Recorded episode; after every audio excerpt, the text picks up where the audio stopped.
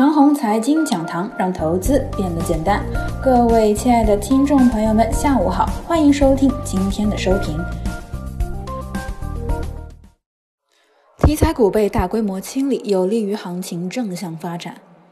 三月二十四日到四月二十四日这一个月的题材炒作泛滥，再这么搞下去啊，市场内在的稳定性呢会更差。那么在一波炒作满月之际，大规模的清理题材股，这是市场自身进化功能所必须。过去一个月炒作的题材大概有农业和食品相关的题材股、医疗检测题材股、口罩防护题材股、特高压题材股、小型传统基建题材股等等。就消费板块来说呢，消费白马和消费题材完全不是一回事儿。消费白马呢属于价投的范畴，没有什么负面的指向意义。而消费股一旦涉及题材，一般都是缺米少粮，或者啊某种消费品出现了消费预期的恐慌，这呢是有负面作用的。那么盘子必须要做一次投机和题材的清理，如此才能保证行情往好的方向发展。所以呢，这两天的市场针对近期投机的题材股做一次清洗，并非是坏事儿，不意味着指数能够跌到哪里去。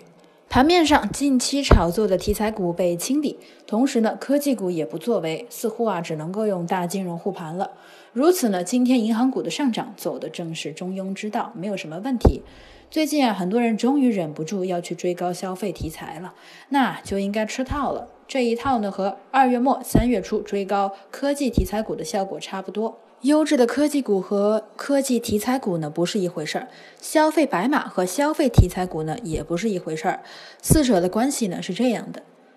优质的科技股和消费白马呢是可以共存的，不存在反客的问题；而消费题材股和科技题材股完全反客。当消费股火热的时候，如果主打消费白马，那么此刻并不挤兑科技股；反之，如果是消费题材股主打，那将会挤兑整个科技板块，包括优质科技股和科技题材股。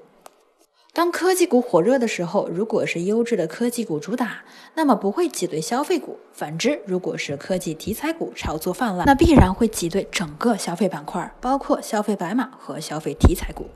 过去的一个月，消费题材炒作泛滥，那么科技股势必会被冷到无人问津，这是盘子的必然规律。那么，在消费题材股没有完全熄火之前，科技股不会有明显的涨势。同时，只要消费题材股彻底熄火，科技股这边呢会慢慢的回升且起势。眼前各种消费股题材大幅退潮，如口罩防护、大米种子、医疗检测等等。